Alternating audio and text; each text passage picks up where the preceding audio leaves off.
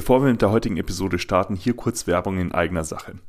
Du möchtest schon länger nebenberuflich gründen, hast aber noch nicht den richtigen Zugang oder den Startpunkt dafür gefunden oder es halten dich noch wichtige Fragen davon ab, dann könnte die Sidepreneur Masterclass genau das Richtige für dich sein.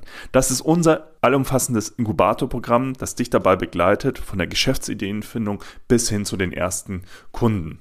Wir klären darin alle wichtigen Fragen und begleiten dich Schritt für Schritt in wöchentlichen Calls auf deinem Weg zur nebenberuflichen Gründung. Wie sieht das Ganze aus? Zum einen hast du einen Online-Kurs, der dich zu den wichtigsten Themen abholt. Zum anderen eine Community, wo du dich mit den anderen Masterclass-Teilnehmern austauschen kannst zu deinen ja, Herausforderungen, aber auch zusammen einfach mal Erfolge feiern kannst. Und dann gibt es noch unsere wöchentlichen Coaching Calls, die dich dabei begleiten, dich äh, dabei committen, dass du an deinem Business arbeitest und das endlich in die Tat umsetzt. Also, wenn dich das interessiert, schau doch gerne mal bei sidepreneur.de slash sidepreneur-masterclass vorbei. Wir packen den Link natürlich auch in die Show Notes. Hallo und herzlich willkommen im Cypreneur Podcast, deine Homebase fürs nebenberufliche Gründen. Dich erwarten inspirierende Interviews mit erfolgreichen GründerInnen sowie spannende Tipps und Tricks von der Geschäftsidee übers Zeitmanagement bis hin zur Vermarktung. Und jetzt wünschen wir dir viel Spaß mit der kommenden Episode. Ein kurzer Hinweis: Die heutige Episode entstand bei unserem Cypreneur Meetup in Stuttgart und war ein Live-Podcast. Hallo und herzlich willkommen zu einer neuen Episode des Zeitpreneur Podcast. Ich habe heute die Gloria hier zu Gast. Die Gloria wird sich gleich selber vorstellen.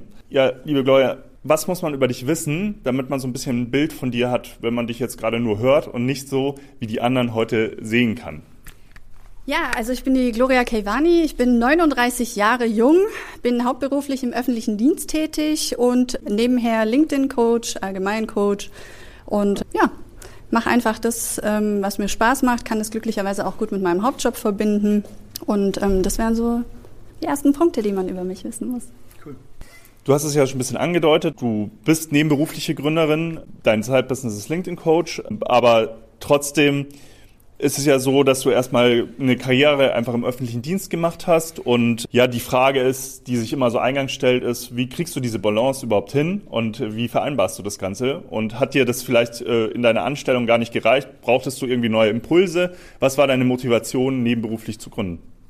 Also ich bin jemand, der gerne viel lernt, sich gerne vernetzt und an Wissen alles aufsaugt, was geht, weil ich finde, das Leben ist so kostbar und es gibt einem so viel und ich nutze meine Zeit einfach gerne. Sinnvoll, sagen wir es mal so. Und ähm, deshalb habe ich mich dazu entschieden, in äh, diese Social Media Management, LinkedIn Coach Ecke ähm, einfach zu gehen. Das geht jetzt inzwischen auch schon vier Jahre, auch sehr erfolgreich, lässt sich auch gut verbinden. Liegt aber unter anderem auch daran, dass mein Zeitmanagement einfach, ich sage jetzt mal 1A ist. Also das ist so straff getaktet, da kommt nichts dazwischen. Und das habe ich eben auch so dadurch gelernt durch meine Etappen. Ohne geht nicht. Also daher ist es möglich, glücklicherweise.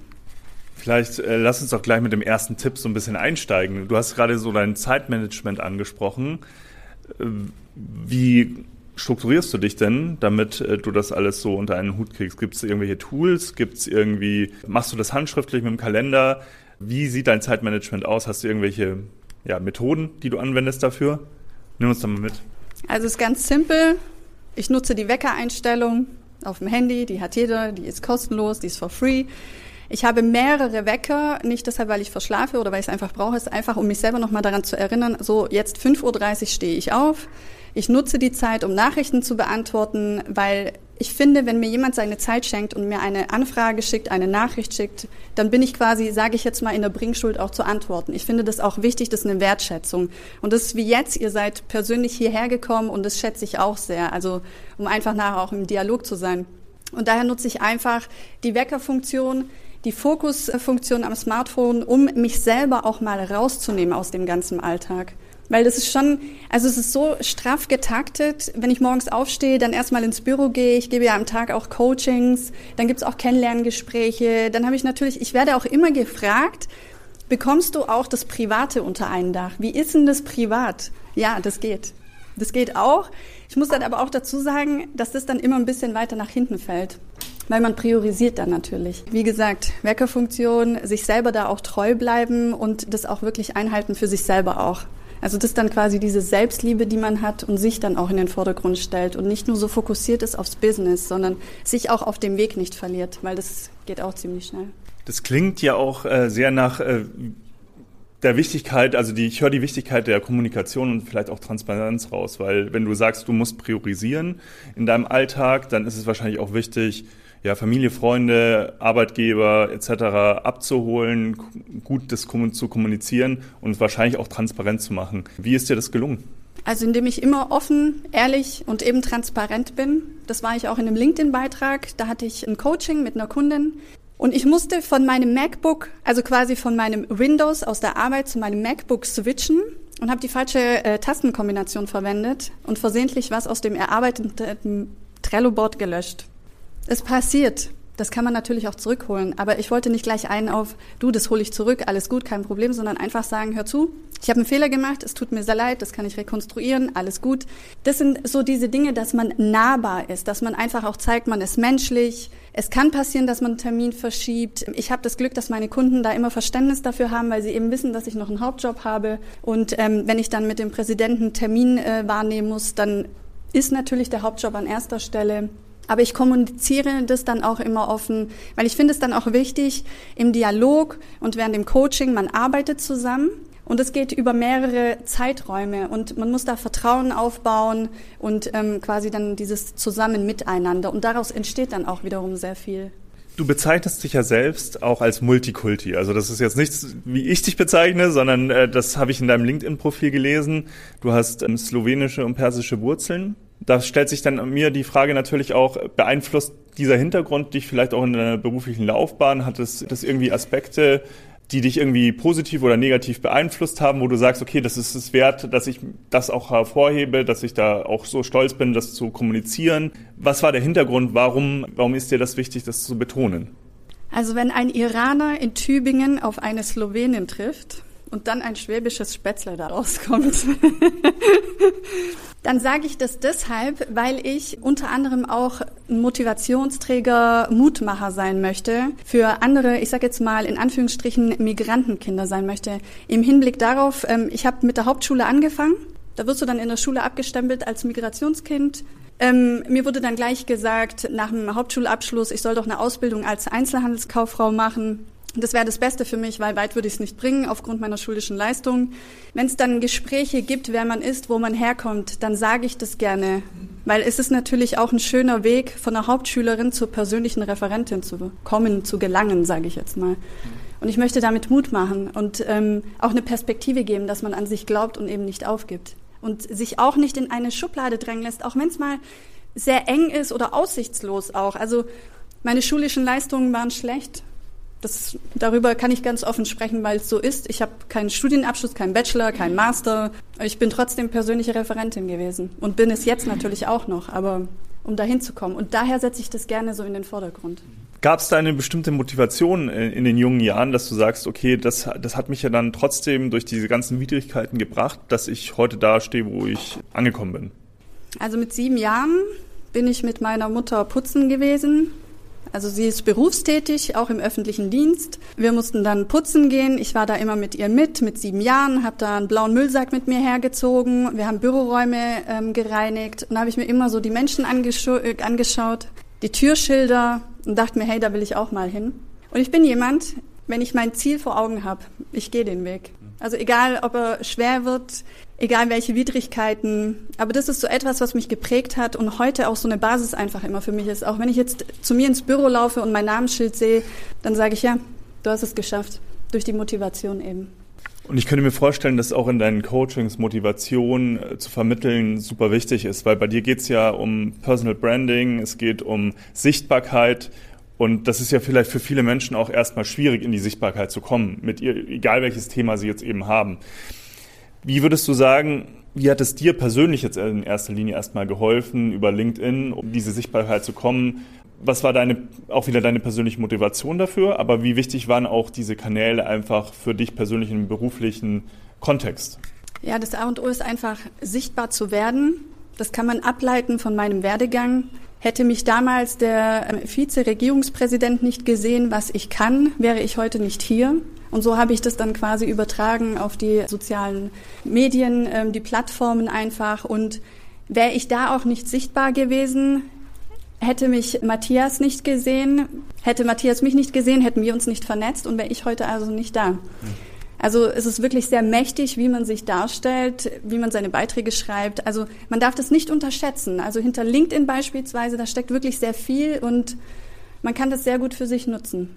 Ich könnte mir vorstellen, dass vielleicht auch der eine oder andere noch gar nicht, der hier uns heute zuhört, äh, jetzt vielleicht auch im Podcast im Nachgang, dass der, der noch gar nicht so aktiv ist auf LinkedIn. Du sagst ja selbst, es kann ein super wertvolles Tool sein, auch in der Außenkommunikation. Was würdest du denn jemandem raten, der jetzt gerade neu anfängt? Äh, wie überwindet er vielleicht auch die Angst vor dem, vor dem weißen Profilblatt äh, oder wie wir das nennen wollen? Und äh, was wären so deine ersten Tipps an die Person? Also das erste ist natürlich ein Profil. Also sein komplettes Profil aufzubauen und es fängt beim Headerbild an und hört ganz unten auf, indem man Empfehlungen bittet, dass man quasi seine Expertise nochmal unterstreicht und dann eben ein Netzwerk aufbaut, sich vernetzt und dann eben die nächsten Schritte geht, Content zu erstellen. Also es wären so die ersten Schritte und Tipps, die ich ähm, gebe.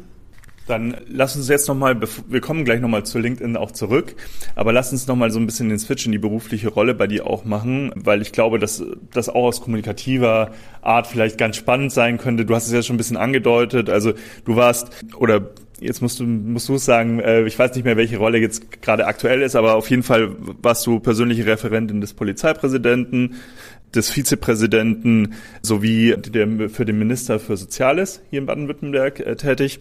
Und ich könnte mir vorstellen, dass es viele spannende Momente auch gebracht hat. Und es gibt sicherlich auch ähm, Erfahrungen, Herausforderungen, die vielleicht äh, so nicht erwartbar waren, aber die vielleicht so als ja, nochmal spannende Geschichte gut zu teilen sind.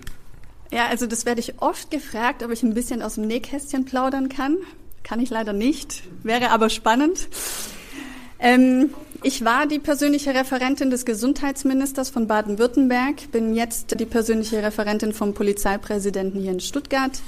Eine Erfahrung, die mich sehr geprägt hat und mich auch menschlich nochmal weitergebracht hat, war Corona, die globale Pandemie. Also in dieser Zeit war ich die persönliche Referentin des Gesundheitsministers und da bist du am Puls.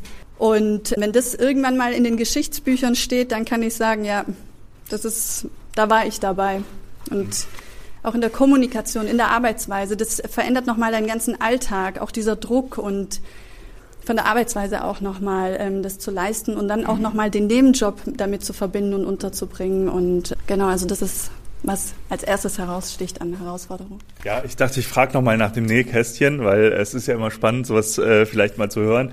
Äh, aber lass uns da trotzdem nochmal bei dieser Frage ein bisschen eingehen, äh, darauf, auf dieses Thema Kommunikation. Du hast es ja selbst gerade gesagt, also während Corona, es war sicherlich auch eine herausfordernde Zeit, ähm, sowohl kommunikativ, aber du hast es auch so ein bisschen angedeutet, auch vielleicht mit der nebenberuflichen Gründung zu starten. Gab es da irgendwie Momente, wo du gesagt hast, da hast du auch vielleicht etwas total Positives draus gezogen, einfach in deiner persönlichen Entwicklung? Nicht mehr zu hetzen oder mich zu hetzen. Also einfach mal da zu sitzen, einatmen, ausatmen und abwarten, was passiert. Und davor habe ich mich sonst sehr treiben lassen von diesem Termindruck, sei es im Hauptberuf, nebenberuflich, familiär, Freunde, explizit Privatleben, ein bisschen auch für sich. Also das ist etwas, was ich für mich so rausgezogen habe. Einfach vom Gas etwas runter, den Fokus auch dementsprechend auf die Prioritäten zu richten und nicht wieder alles auf einmal zu bewältigen, sondern wirklich Step by Step. Und da trifft wirklich, in der Ruhe liegt die Kraft, der Spruch, der trifft da wirklich zu wo wir ja auch wieder ein bisschen bei dem Punkt Zeitmanagement, Priorisierung wären. Also äh, man hört das auf jeden Fall raus. Es ist auf jeden Fall ein Erfolgsfaktor in deiner Gründung gewesen. Aber jetzt lass uns nochmal ganz an Anfang deiner nebenberuflichen Gründung gehen, weil irgendwas muss dich ja motiviert haben, nebenberuflich zu gründen. Und ist jetzt die Motivation natürlich auch spannend, aber auch so, wie du die ersten Steps gemacht hast. Ganz konkret, also wie hast du zum Beispiel deine ersten Kunden gefunden? Was waren so die ersten Schritte, die du damals gemacht hast, um überhaupt in diesen Prozess zu starten und äh, da reinzukommen? Also erstmals habe ich mich mit Büchern eingedeckt, mit Events. Ich bin überall gewesen, wo man sein kann, soll und muss. Ich fand das so spannend. Was mich da auch motiviert hat, ist natürlich zum einen das Geld. Das ist ein ja, tolles Taschengeld, sage ich mal, was man dazu verdient. Das Netzwerk, was daraus entsteht, ähm, die Möglichkeiten und die Events. Also es sind Events, wo ich hingehen darf, wo ich davor nicht auf dem Schirm hatte oder auch nicht hingehen würde, wenn es das nicht geben würde. Also das sind so diese Komponenten eben aus dem finanziellen und dann auch aus dem Spaß, den man da daraus ziehen kann, indem man eben auf diesen Events ist und auch Leute kennenlernt. Und die Menschen, die mir bis jetzt begegnet sind, das ist so krass, ähm, wenn ich das jetzt auch so sage, aber daraus sind auch Freundschaften entstanden, wo man sich auf die Menschen verlassen kann und auf kurzem Weg kurz anruft und sagt, hey, kannst du mir da kurz helfen? Dann läuft das. Und das ist eben dieses Netzwerk und das braucht man. Und das kenne ich eben auch durch meinen Hauptjob.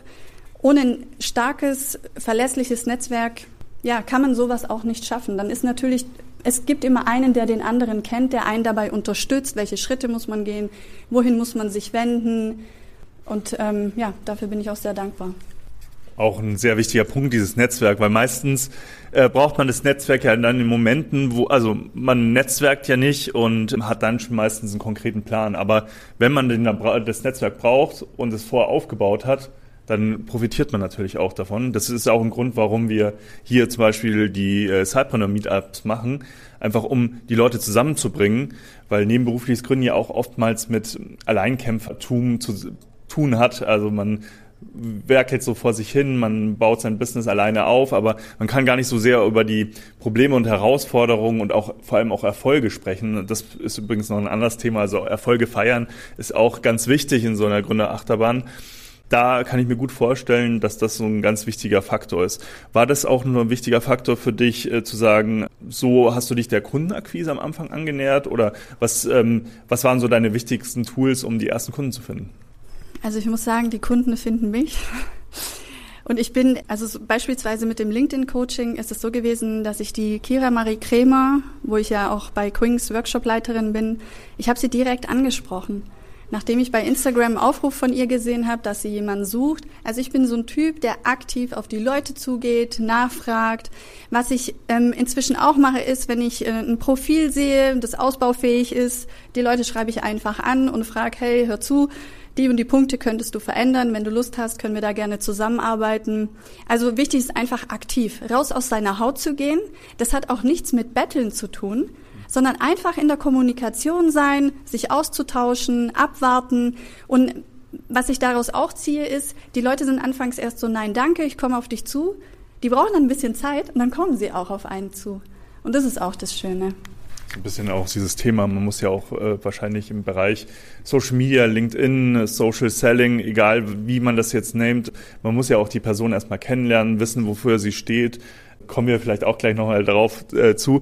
Ähm, aber das ist ja auch nicht immer so mit der Tür ins Haus fallen, sondern äh, da auch so einfach nachhaltig Mehrwerte zu schaffen, nehme ich mal an. Wenn du jetzt diese Fehler schon angesprochen hast oder die Herausforderungen, die man so hat, wenn man so sein LinkedIn-Game startet, äh, was würdest du da als LinkedIn-Coach, wenn wir dich jetzt schon hier haben, sagen? Was sind so die häufigsten Fehler, die Menschen machen, wenn sie in dem Netzwerk starten? Also alle wollen immer gleich Content raushauen. Also ich höre immer, ich habe den Beitrag, ich kann das machen, ich könnte dazu was schreiben. Dann sehen sie, was an dem Tag gut läuft, wollen dann auf diesen Zug aufspringen, wo ich dann sage, nein, stopp. Also ich brauche nicht über Elterngeld beispielsweise schreiben, wenn ich selber keine Mutter bin, kein Kind habe und es nicht zu meiner Expertise passt. Also wichtig ist auch, dass man sich im Klaren darüber ist, was sind meine Themen, wo stehe ich, worin äh, besteht meine Expertise. Und das sind diese Komponente einfach, wo ich sage, warten, Profil, vernetzen, Posting, dann. Aber viele fangen ähm, erst rückwärts an und das ist falsch. Also ist, am Anfang steht die Strategie, dann überlege ich, wofür stehe ich, wenn ich das richtig zusammenfasse und dann gehe ich vielleicht irgendwann mit Content raus. Macht es am Anfang überhaupt Sinn, jetzt direkt Content zu veröffentlichen oder sieht das sowieso erstmal keiner, weil mein Netzwerk ja noch gar nicht da ist. Äh, das ist so ein bisschen ein Hühnerei-Problem wahrscheinlich. Äh, ohne Netzwerk, Sie sehen, werden meine Beiträge nicht gesehen. Ohne Beiträge ist es vielleicht äh, schwieriger, Vernetzungen ähm, aufzubauen. Wie siehst du das? Also wie, wie kann man da so gerade am Anfang loslegen, um sich ein erstes Netzwerk aufzubauen und eine gewisse Sichtbarkeit auch für sich zu generieren? Das ist jetzt auch wieder das Stichwort Sichtbarkeit. Das fängt eben damit an, indem man sich vernetzt. Kommentare schreibt, auf die Leute zugeht, einfach mal auf den Vernetzen-Button klickt, einen Kommentar hinterlässt, so auf, auf sich aufmerksam macht. Und das Gute ist dann einfach in dem Punkt, wenn man dann ein sauber ausgefülltes Profil hat. Weil das ist quasi dieses Bild nach außen, dass man gleich sagt, ich stehe für Thema X, bin Expertin für Thema X und das wirkt dann seriös.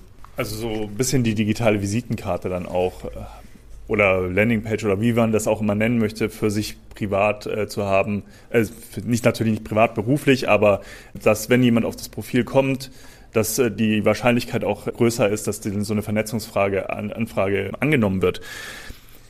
Jetzt haben wir alle ja super schlechte Beispiele sicherlich auch schon erlebt, wenn man auf LinkedIn unterwegs ist. Und wie schafft man das, dass zum Beispiel sowas nicht spammig wirkt? Also wenn, wie vernetze ich mich zum Beispiel auch richtig? Äh, hast du da einen Tipp?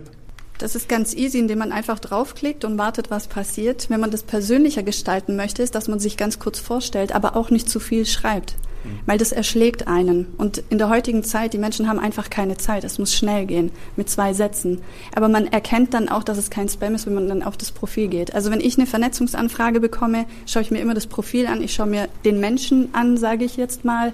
Und in der Beschreibung ist auch schon sehr viel zu entnehmen. Und das ist halt auch sehr wichtig, dass man da auch etwas über sich schreibt, den am besten den Creator-Modus auch anhat, dass man da auch die Themen sieht, für die man steht. Jetzt machen wir das ja, wenn wir uns auf LinkedIn bewegen, wenn wir versuchen sichtbar zu werden, machen wir das ja nicht aus dem Sicht. Vielleicht macht das der eine oder andere, weil, weil er gerne ein bisschen sichtbarer ist, einfach nur aus Selbstliebe. Das könnte sein, aber normalerweise würde man ja sagen, man hat ein bestimmtes Ziel dahinter. Aber wie mache ich denn so ein Ziel gut messbar, einfach für mich persönlich? Also was, was könnten messbare Ziele sein in dem Fall? Indem du dich klar positionierst, darüber auch deine Beiträge schreibst, deine Infobox dementsprechend ausfüllst und da auch schon ersichtlich ist, wer du bist, was du bist, das ist schon das nächste Ziel dann auch, was man daraus zieht. Also das ist ganz wichtig. Also es ist nicht nur diese Selbstinszenierung, es ist natürlich auch, dass man zeigt, dass man ähm, einen gewissen Expertenstatus hat und so auch gesehen werden möchte, weil LinkedIn möchte als Wissensportal dastehen und so auch genutzt werden und nicht nur, ich bin vom Führerschein zum X gekommen, also so wie man es ja kennt, wie sich manche darstellen. Und dann wahrscheinlich konkret, ähm, was passiert dann da hinten raus auch? Also wenn ich jetzt eine Anfrage, eine Vernetzung abschließen kann, resultiert daraus irgendwie zum Beispiel dann eine Anfrage oder äh, gibt es da irgendwie so Ziele, die du direkt messbar machen kannst, wo du sagen würdest, okay, wenn, wenn ich jetzt zum Beispiel das LinkedIn mache, um mehr Umsatz zum Beispiel zu machen oder um Kunden zu gewinnen oder um den Expertenstatus zu messen. Gibt es da irgendwie Punkte, wo du sagst, okay, so da könnte ich jetzt einen Haken setzen, wenn, wenn ich bestimmte Metriken erfülle, also Profilaufrufe oder gibt es da irgendwas, ähm, wo du sagst, ähm, das ist ein guter Indikator, weil man will ja irgendwie alles irgendwo messbar machen für sich selbst, damit man irgendwie auch sagen kann, das ist meine Zeit wert, gerade bei nebenberuflichen Gründer und Gründerinnen, die haben ja wenig Zeit und die wollen ja auch wissen, wie ja, wie machen Sie das einfach effektiv und effizient, sodass das Ganze in dem Marketing-Mix vielleicht für die eigene Person und für das eigene Unternehmen halt auch Sinn macht? Also zum einen natürlich ähm, die Strategie aufbauen und zum anderen ist einfach die Analysen checken. Und die kann man überprüfen, wann Beitrag gut läuft, die Zielgruppe, wer ist auf dem Profil gewesen, das einfach mal filtern. Und ähm, daraus ergibt sich das Ganze dann. Also Strategie, Analyse, dann einfach ausprobieren. Das ist auch ganz wichtig. Man muss sich einfach mal am Anfang auch ausprobieren. Also es ist nicht so, dass man in Coaching geht. Wir erstellen dann also das ganze Profil, das ganze Programm einfach und dass dann ein Beitrag gleich auf, ich sag jetzt mal, 10.000 Insights läuft. Also so ist das natürlich auch nicht. Gibt's natürlich, aber man fängt auch klein an, Step by Step und muss das natürlich auch rausfiltern. Dann lass uns mal so ein bisschen den Blick nach vorne wagen. Du bist jetzt aktuell nebenberuflich Gründerin. Du hast sicherlich auch für, für deine nebenberufliche Gründung ähm, ja Ziele. Würde mich zumindest wundern, so aus dem jetzigen Podcast-Interview, wenn das nicht der Fall wäre. Wo würdest du dich denn diese Frage, diese beliebte aus Bewerbungsgesprächen, wo siehst du dich in fünf Jahren? Ja, da musste ich schmunzeln, als ich die Frage gesehen habe. Und dann dachte ich ähm, einfach daran, dass wir den äh, Spieß mal umdrehen und wenn ich auf die letzten fünf Jahre zurückblicke, ja, dann bin ich einfach stolz ähm, auf meinen Werdegang, was bis jetzt ähm, alles passiert ist, was ich erreicht habe. Ich bin auch dankbar für das Netzwerk, für die Menschen, die daraus entstanden sind. Weil vor fünf Jahren hätte ich mir nicht äh, träumen lassen äh, können, dass ich jetzt bei dir hier im Podcast stehe. Wer hätte das gedacht? Und ja, ansonsten, also die Motivation ist da. Und ähm, ich denke, durch das starke Netzwerk, das ich auch habe, weiß ich nicht, ob ich in fünf Jahren dann meine Base in Dubai aufmache, aber ich werde nicht zu viel verraten. Who knows, was in fünf Jahren passiert, aber so sehe ich das. Abwarten, genau. Dann nochmal eine letzte Frage von mir zu LinkedIn. Gibt es irgendwie gerade so Trends, Entwicklungen, wo du sagen würdest, äh, das ist so ein kleiner Geheimtipp, darauf äh, sollte, das sollte man jetzt gerade im Auge behalten, weil das sich äh, zum starken ja, Trend oder Vorteil entwickeln könnte? Also auf LinkedIn kann jeder gesehen werden. Also es ist nicht überladen, dass man sagt, das ist jetzt wie Instagram, da fällt man runter, weil man nicht dieser große Top-Influencer ist. Also man kann wirklich sehr viel ähm, bewegen. Deshalb empfehle ich das auch jedem, das für sich zu nutzen und für sein Unternehmen. Also um sich selber darzustellen.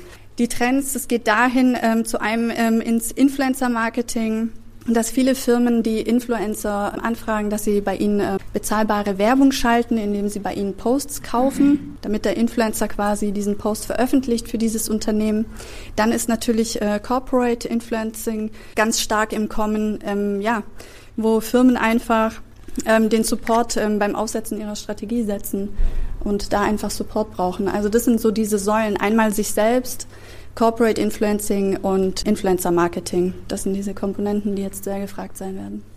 Also das, was wir in der Vergangenheit sozusagen auf anderen Plattformen wie Instagram etc. gesehen haben, jetzt auch im B2B-Kontext dann ähm, immer mehr im Kommen. Ja, wenn du jetzt äh, auf deinen nebenberuflichen Gründerinnenalltag äh, so zurückblickst oder auf deine Reise, wenn du jetzt einen Tipp geben müsstest äh, oder dürftest einer Person, die jetzt startet oder auch schon gestartet hat, was wäre so de dein wichtigster Tipp für die Person? an sich selbst glauben und seinen Weg gehen. Also das ist das Einzige, weil ich bin das beste Beispiel dafür. Ich habe an mich geglaubt, ich habe an mein Können geglaubt und bin den Weg einfach gegangen und stehe jetzt da. Wenn man sich über diese Episode äh, mit dir austauschen möchte, ähm, wo kann man das denn am besten? Ja, ganz klar auf LinkedIn natürlich. Du möchtest noch mehr übers nebenberufliche Gründen erfahren? Dann schau doch jetzt mal auf sidepreneur.de vorbei oder komm einfach in unsere Sidepreneur Community und tausch dich mit vielen anderen nebenberuflichen GründerInnen aus.